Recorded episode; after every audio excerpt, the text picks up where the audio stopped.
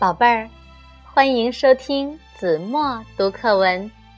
今天我要为大家读的是二年级上册第十五课《植物妈妈有办法》。孩子如果已经长大，就得告别妈妈，四海为家。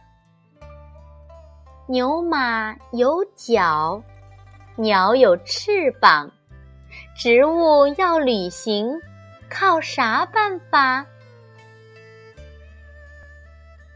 蒲公英妈妈准备了降落伞，把它送给自己的娃娃。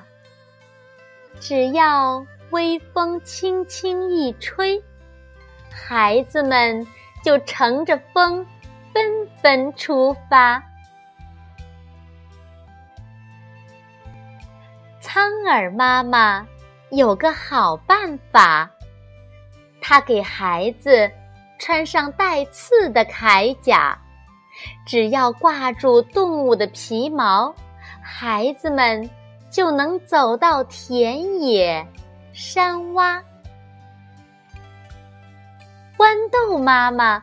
更有办法，他让豆荚晒在太阳底下，啪的一声，豆荚炸开，孩子们就蹦着跳着离开了妈妈。植物妈妈的办法很多很多，不信你就仔仔细细的观察。那里有许许多多的知识，粗心的小朋友却得不到它。好了，宝贝儿，感谢您收听子墨读课文，我们下期节目再见。